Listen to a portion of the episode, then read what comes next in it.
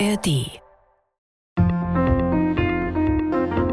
Hallo, hier ist Inside Russland, der Podcast aus dem ARD-Studio in Moskau. Ihr findet uns in der ARD-Audiothek und überall da, wo es Podcasts gibt.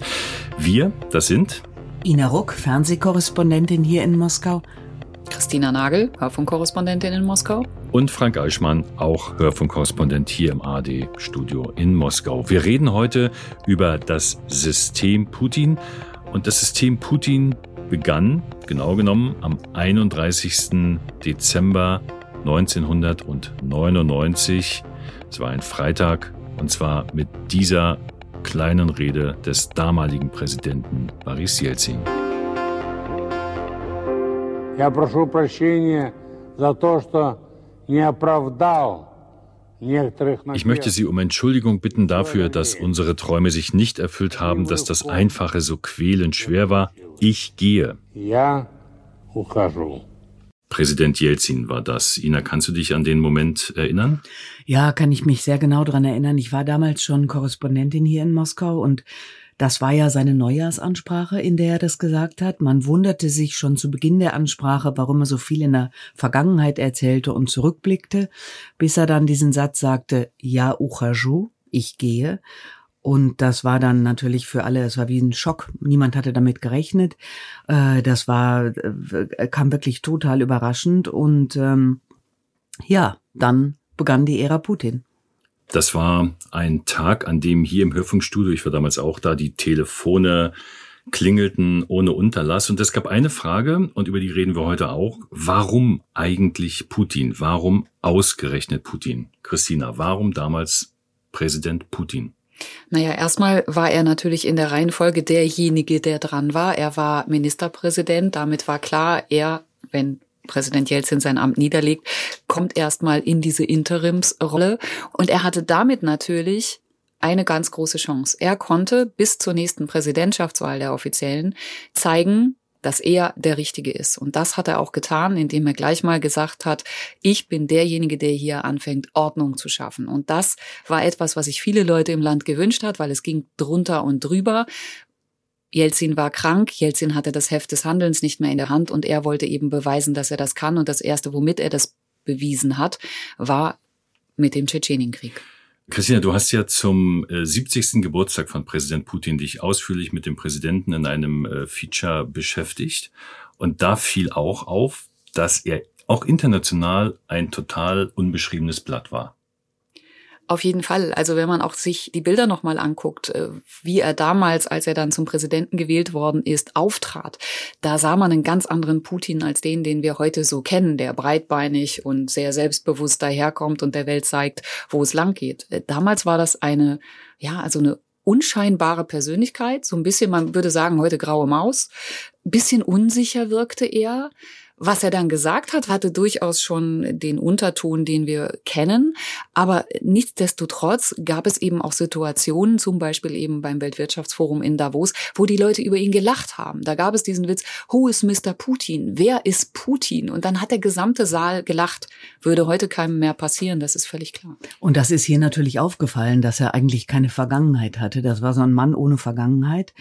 Und man hat dann beschlossen, dass dieser blasse Mensch, von dem man wusste, er hatte eine Zeit lang den Geheimdienst geführt, dann wurde er eben Premierminister, dann wurde er plötzlich Präsident, dass dieser Mann eine Vergangenheit braucht. Und dann wurden drei Journalisten rangesetzt, eine Biografie zu schreiben über Putin. Die heißt quasi, das ist so ein russisches Wortspiel, aus erster Hand würde man das wahrscheinlich übersetzen, also ad первого лица heißt das im Russischen.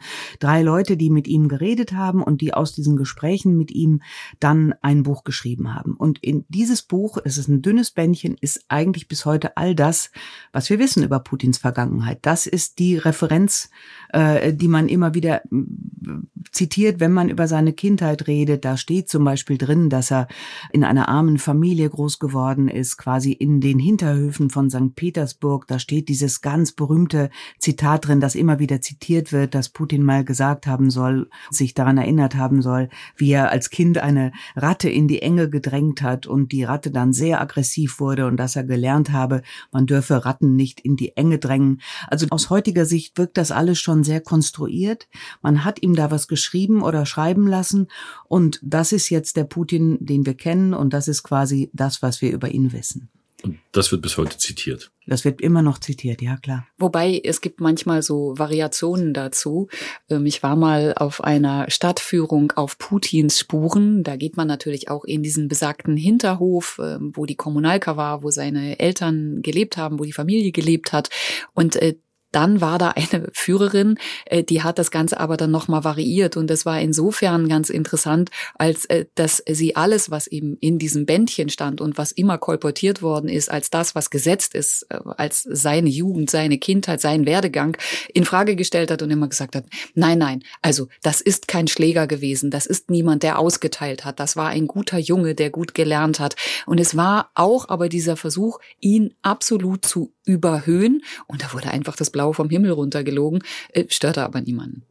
Bleiben wir kurz noch im Zentrum des Systems Putin. Bei Präsident Putin habt ihr ihn persönlich getroffen? Ähm, ich habe ihn getroffen, ja, zweimal. Einmal ganz kurz auf so einer, auf so einer Ausstellungseröffnung. Da war Putin gerade Ministerpräsident und man drängte sich an ihn ran. Alle Journalisten wollten ihm eine Frage stellen. Ich habe dann irgendwann vor ihm gestanden, mir fiel die Tasche runter. Er hat mir dann geholfen oder hat vielmehr seine Bodyguards gebeten, die Tasche aufzuheben und hat zu mir in so einem, in so einem seinem weichen Deutsch, das spricht er immer in so einer Lämmchenstimme Deutsch, hat er dann irgendwie gesagt, Fräulein, äh, wie schön Sie kennenzulernen, ich mag Deutschland so gerne. Das war ganz am Anfang. Und ich habe dann später noch mal in so einer Runde bei ihm gesessen, äh, als er, es gab mal so eine Zeit, da wollte er bessere Berichterstattung. Da war er auch nahbar noch, so Anfang der 2000er, da war ich mal eingeladen in einem ganz kleinen Kreis zu einem Hintergrundgespräch, was dann aber auch eher so ein Vortrag von Putin war. Das, was du deutsche Lämmchenstimme nennst, ähm, das hat ja das Bild, das wir von Putin haben, insbesondere in seiner Beziehung zu Deutschland durchaus geprägt. Und zwar die Bundestagsrede, die er im September 2001 gehalten hat. Für unser Land, das ein Jahrhundert von Kriegskatastrophen durchgemacht hat, ist der stabile Frieden auf dem Kontinent das Hauptziel. War das eine ehrliche außenpolitische Erklärung des russischen Präsidenten damals? Da streiten sich ja die Geister bis heute drüber, ob das damals Kalkül war, ob er versucht hat, die deutsche Seite schon mal so ein bisschen einzuwickeln, einzubinden, dass er da eine Strategie hatte. Ich persönlich glaube, dass er das durchaus in dem Moment ernst gemeint hat, dass er, dass ihm wirklich daran gelegen war, ähm, eingebunden zu werden. Für ihn war aber immer wichtig, und das ist der Knackpunkt, dass Russland nicht mehr in dieser Rolle des Bittstellers war, in der Rolle des Verlierers, äh, des Kalten Krieges, sondern was ihm immer wichtig war, war auf Augenhöhe behandelt zu werden.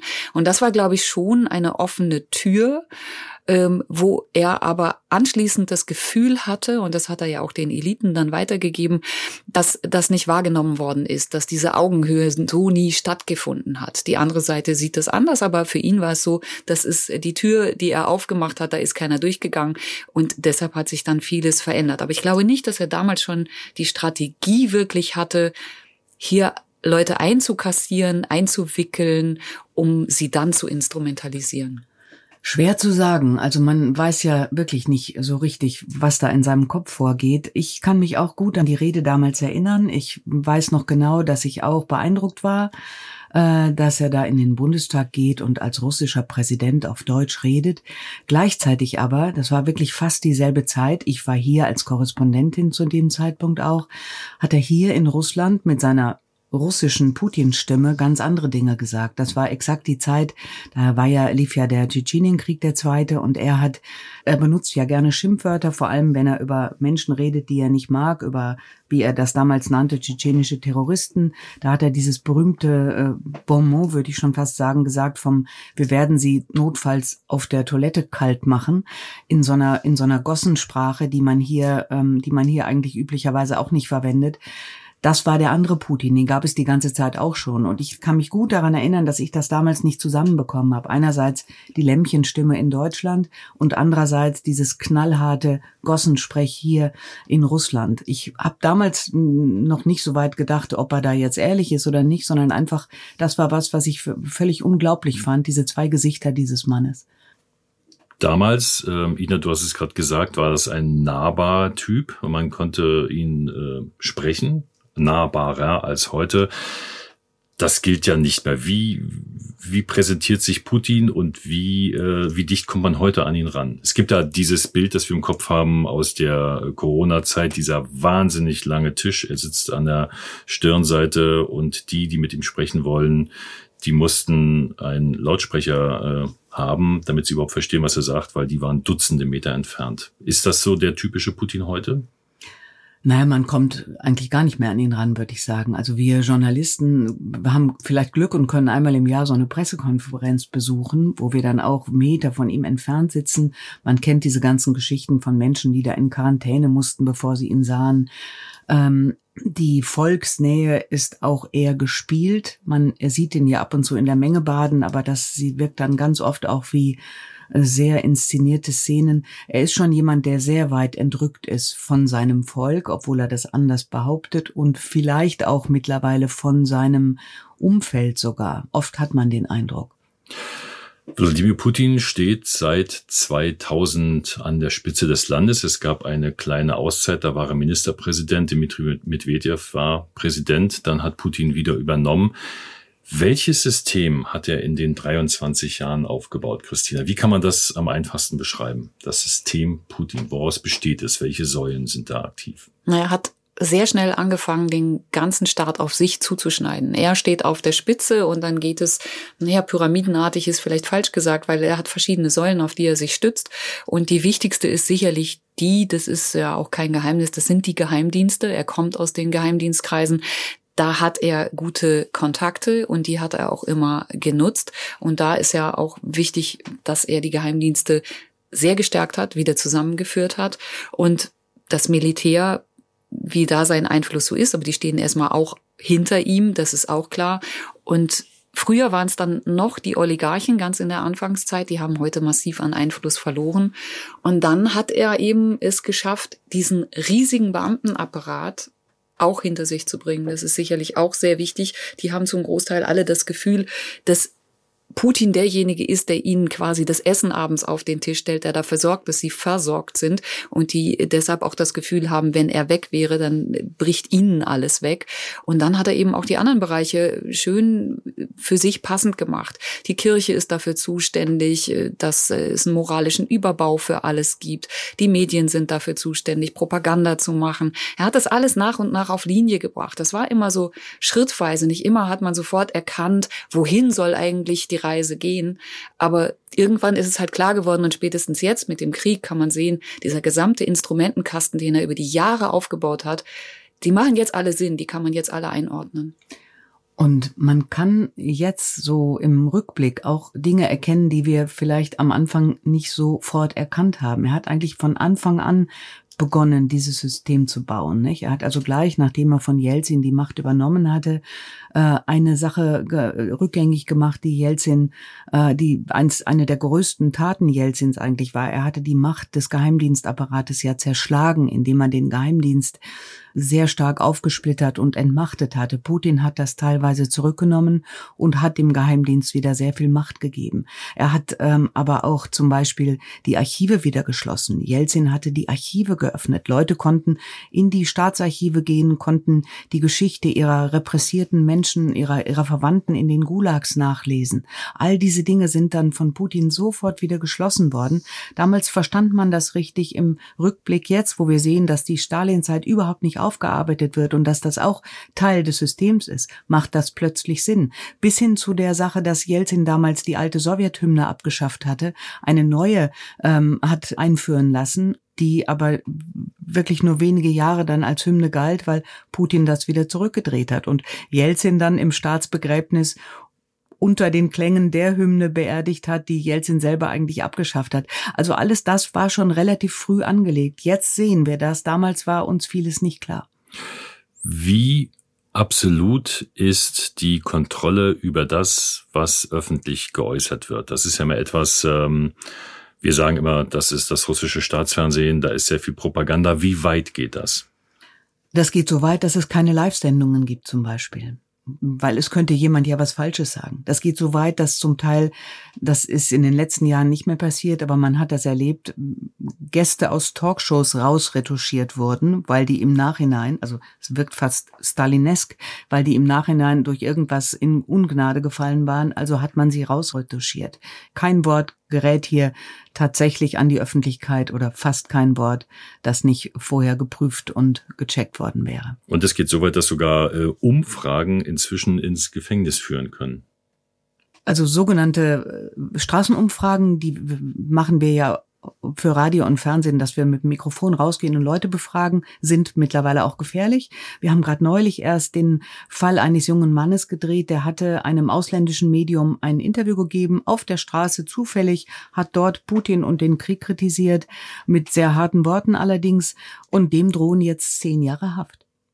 Christina, du hast ähm, eine Säule nicht erwähnt, die doch aber eigentlich sehr wichtig sein sollte, nämlich die Gesellschaft. Naja, sie steht schon sehr geschlossen hinter ihm, sind aber eher ein Teil der bespielt wird. Also eigentlich ist es natürlich eine tragende Säule, weil ohne, ohne das Volk würde es nicht gehen. Aber uneigentlich sorgt er mit seinem System dafür, dass das Volk nicht mehr tun muss, als ihn hin und wieder bestätigen. Und das bitteschön aber sehr unpolitisch, sondern einfach nur zur Wahl gehen, den Haken machen und dann ist gut. Und ansonsten sollen sie sich nicht einmischen. Das ist ein wichtiger Teil in diesem System gewesen, dass es mal eine geraume Zeit eine so eine Art Gesellschaftsvertrag ungeschriebener Art gegeben hat, dass man eben gesagt hat, ihr bekommt einen gewissen Wohlstand, es geht euch besser, ihr könnt reisen, ähm, ihr könnt äh, tun, was ihr wollt, aber ihr mischt euch bitte nicht politisch ein. Wahlen sind dafür da, äh, den Chef wieder zu bestätigen. Und dadurch, dass er es eben geschafft hat, dass die Leute das Gefühl haben, in einem ganz paternalistischen System weiterhin zu leben, wo oben sich drum gekümmert wird, dass unten alles läuft, was dann dazu führt, dass manchmal so, wenn man es überspitzt bezeichnet, wenn die Glühbirne im Hausflur kaputt ist, dann muss man nur Putin anrufen und der kümmert sich dann darum. Das äh, klingt lustig, aber ist zum Beispiel bei diesen Sendungen, die er immer gemacht hat, der, der heiße Draht oder der direkte Draht mit ihm, da war das dann immer so, da konnten die Leute anrufen und dann wurden quasi Wünsche erfüllt. Also er, der Chef, der Präsident eines Landes, erfüllt dann einem kleinen Mädchen den Wunsch nach einem Kleid oder nach einem Besuch bei ihm im Kreml. Er ist derjenige, der oben steht, von ihm hängt alles ab und er ist derjenige, der für Stabilität sorgt. Wer also, und das ist so ein geflügeltes Wort hier immer wieder, wer nicht das Chaos der 90er Jahre unter Jelzin will, der muss weiter für Putin sein. Und insofern ist das eher so eine Masse, die bespielt wird, die natürlich irgendwo ein, eine, die Grundlage ist, weil irgendwen muss man regieren, aber die jetzt keine aktive Rolle spielen soll, bitte in diesem System. Dabei war das Chaos der 90er unter Jelzin die demokratischste Zeit, die dieses Land bislang erlebt hat, mit all ihren Nachteilen und Schwächen. Das muss man immer wieder dazu sagen. Christina, das, was du gerade auch geschildert hast, das klingt sehr nach Mikromanagement des Präsidenten. Wie oft ist der jetzt wahrnehmbar im äh, Staatsfernsehen? Wie oft taucht er auf? Äh, in Dauerschleife. Also ohne Putin äh, würde, glaube ich, ich weiß gar nicht, ob das äh, russische Staatsfernsehen dann wüsste, was sie, was sie senden sollen. Nein, er ist natürlich omnipräsent. Äh, die Frage ist, ich glaube, das nehmen viele gar nicht so wahr. Wie, ich meine, wir, wir verfolgen natürlich diese Nachrichtensendung. Ich glaube nicht, dass alle Menschen da äh, in Russland, der jetzt ständig da Staatsfernsehen gucken und nur noch äh, Putin sehen. Aber Putin ist immer noch eine zentrale Figur und die Sorge ist immer da. Wenn Putin nicht mehr ist, was kommt dann? Wird es schlimmer? Fehlt diese Stabilität? Er schafft es ja, diese Säulen miteinander irgendwie zu verknüpfen. Er ist so die Spinne im Netz. Wenn die Spinne nicht mehr da ist, was passiert? Dann reißt dann das Netz. So. Und damit spielt er, darauf setzt er auch immer wieder auf, auf genau diese Angst. Es gibt sogar eine Sendung hier im Staatsfernsehen, die heißt Moskau, Kreml, Putin. Kommt einmal die Woche und ist quasi was hat Putin diese Woche so gemacht? Da ist ein Fernsehteam im Kreml geparkt und dreht rund um die Uhr, genau. so scheint es genau. zu sein. Mhm. Ähm, Ina, das, was Christina gerade beschrieben hat, dieser Gesellschaftsvertrag, äh, der lebt ja davon, dass man das, was man der Bevölkerung verspricht, auch mal platt gesagt bezahlen kann. Ist das etwas, äh, was dem System Putin gefährlich werden kann?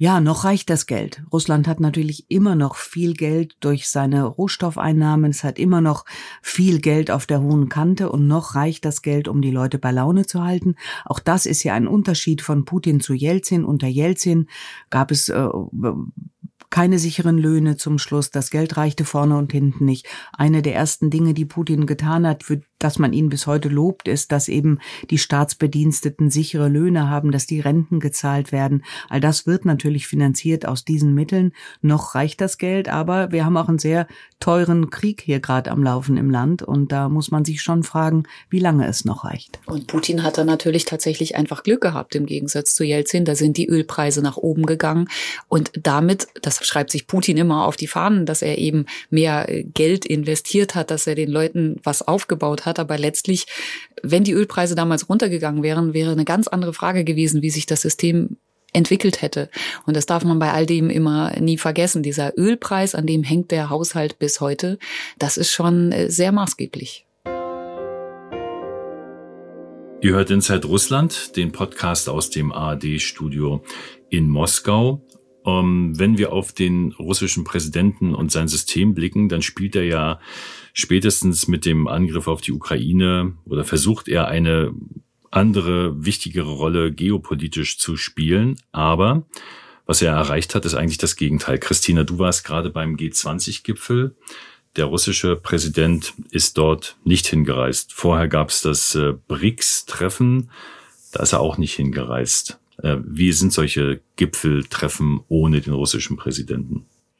Naja, da sieht man natürlich schon, dass zum einen der internationale Haftbefehl, der gegen ihn vom Strafgerichtshof verhängt worden ist, wirkt. Das galt zumindest für den BRICS-Gipfel. Nach Indien hätte er reisen können, hat er aber nicht getan. Da wird dann halt immer darüber spekuliert, warum und wieso, ob ihm das möglicherweise auf die Füße fallen könnte, dass er eben nicht Bilder sehen will, wie er isoliert ist, wie niemand mit ihm redet ist aber ein bisschen dahingestellt, weil es gibt natürlich durchaus auf diesen Gipfeln Leute, die mit ihm reden würden. Also das sind die afrikanischen Staaten, die das tun würden. Da ist der chinesische Staatschef, der jetzt in Neu-Delhi aber auch nicht war, der würde natürlich auch mit ihm reden. Das heißt, es gäbe schon Bilder, aber irgendwie reist er halt nicht mehr, bleibt lieber da, wo er in einem geschützten Rahmen ist und schiebt dann eben einen vollen Terminkalender vor und sagt, ich habe keine Zeit und Zeit hatte er dann eben für andere und das ist halt sehr bemerkenswert. Also unter der Phalanx der Leute, die noch zu den befreundeten und Verbündeten zählen, gehört jetzt nochmal mit ausdrücklichem Ausrufezeichen der nordkoreanische Machthaber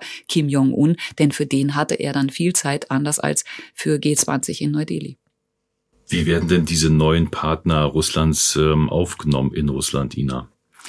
Also die Geschichte mit dem Zug und dem Koreaner, der da wirklich äh, wie sein Vater schon in, im Zug durch Russland fuhr. Ich war zu dem Zeitpunkt gerade mit Kollegen unterwegs auf einer Dienstreise, da wurde schon sehr viel drüber gelacht dass das jetzt die neuen Bilder sind. Da steht nicht mehr Putin neben Biden oder neben Scholz, sondern neben Kim Jong-un. Ich frage mich nur, also wir reden ja hier oft darüber, dass Putin diese multipolare Weltordnung will, von der er immer redet. Und es wird ja sehr betont, seine Beziehung zu Afrika, seine Beziehung zu Staaten, die der Westen bislang nicht so auf dem Schirm hatte. Das ist tatsächlich ja ähm, etwas, was viele in der Welt wollen. Das ist ja nicht nur Putin, der da nicht so amerikazentristisch äh, die Welt sieht, aber die neuen Partner, die er da hat, da sieht man doch immer wieder, dass vielen dann das Hemd doch näher ist als die Hose. Ja, sie machen schöne Bilder mit Putin und wollen sich auch mm, in gewisser Weise bis zu einer gewissen Grenze mit ihm verbünden, aber wenn das Geld doch auf der anderen Seite ist oder wenn man anderswo Handelsbeziehungen braucht, dann wird keiner von diesen neuen Partnern zum Beispiel seine amerikanischen oder EU-Handelsbeziehungen Opfern für den relativ kleinen Markt Russland. Auch das muss man sehen. Also diese, diese Partnerschaften, ähm, die Putin dann auch hat, das ist natürlich auch was, was viel Symbolwert hat, aber wenig Substanz. Und wenn man in den eigenen Hinterhof schaut, also in die Länder der ehemaligen Sowjetunion, wo es ja doch einige gab, die immer noch eng mit Putin verbunden sind, neben Belarus gehört zum Beispiel Armenien dazu, Kasachstan, da ist man in einem gemeinsamen Verteidigungsbündnis.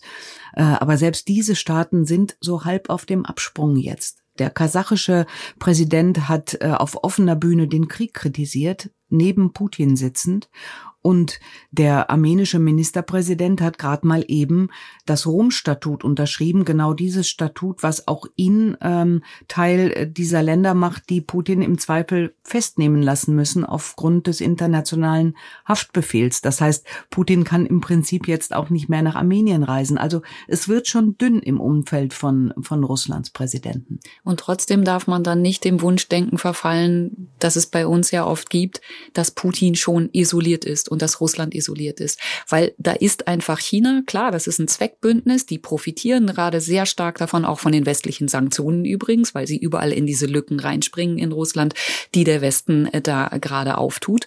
Aber ähm, das heißt noch lange nicht, dass dieses System hier am Ende ist und dass jetzt alles in sich zusammenfällt. Es gibt Risse, ja, aber es ist noch nicht so, dass hier der Turm wankt.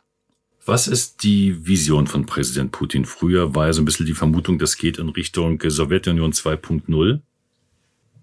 Naja, also jetzt redet er ja nicht mehr von Sowjetunion 2.0, sondern er kommt ja gerne mit dem großen Russland, das große historische Russland, dessen Grenzen er selbst definiert.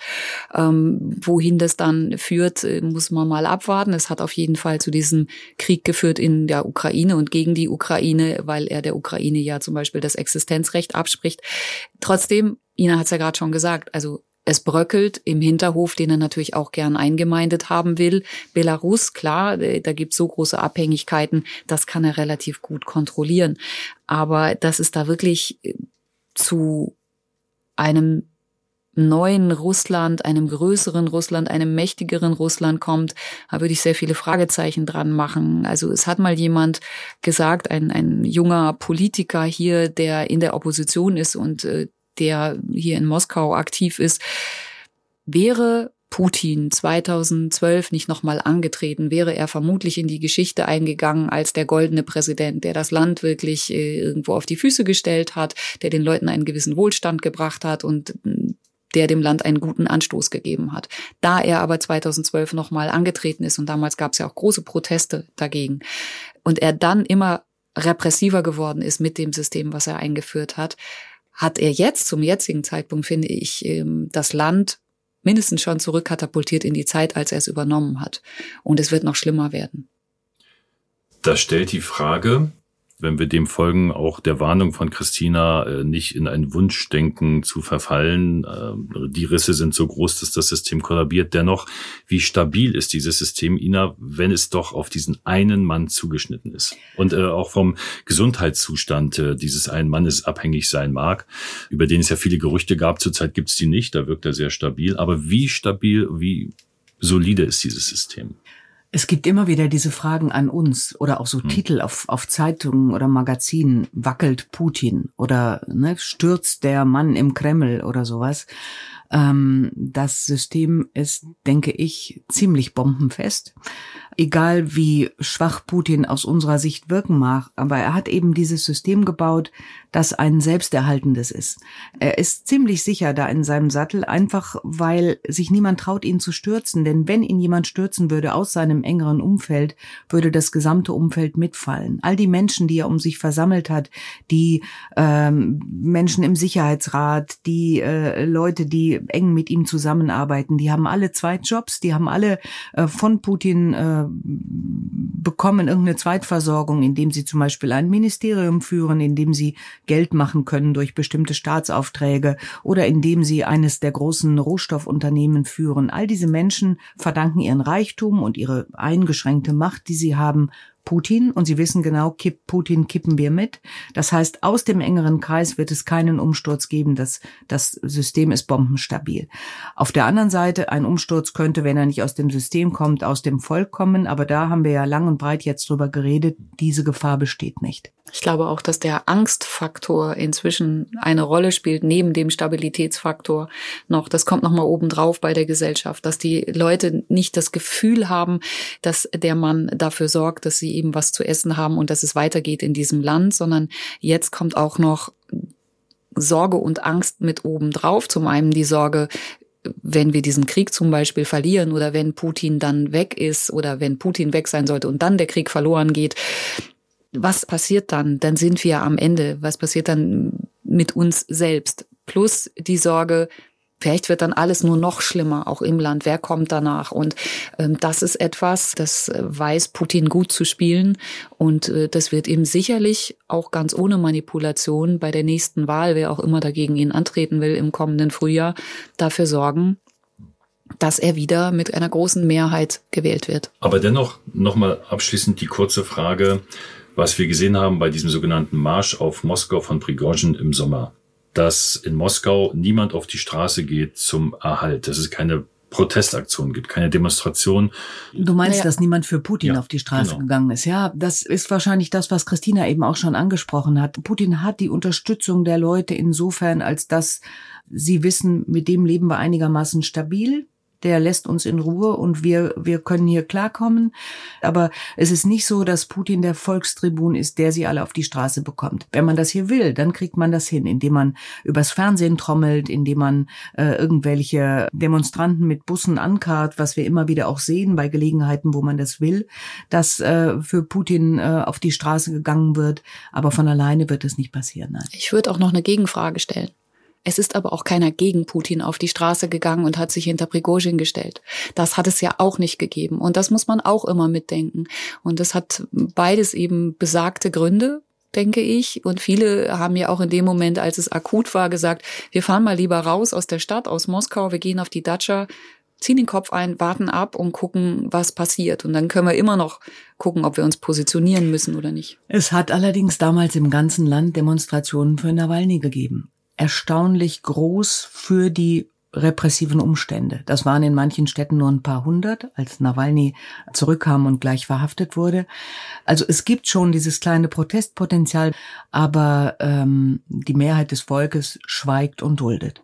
Nawalny muss man jetzt noch mal dazu sagen, der Kreml-Kritiker, der eine Antikorruptionsstiftung gemacht hat, der dem Kreml oft auf die Füße getreten ist, Putin oft auf die Füße getreten ist, vergiftet worden ist, dann in Deutschland war, zurückgekommen ist, festgenommen wurde und seitdem im ja, im Gefängnis beziehungsweise mittlerweile im Straflager sitzt für viele, viele Jahre. Seit fast 1000 äh, Tagen und ähm, er kann auch gegen Putin nicht antreten bei den Präsidentschaftswahlen, weil er ist im Strafvollzug und er hat nicht das Recht anzutreten.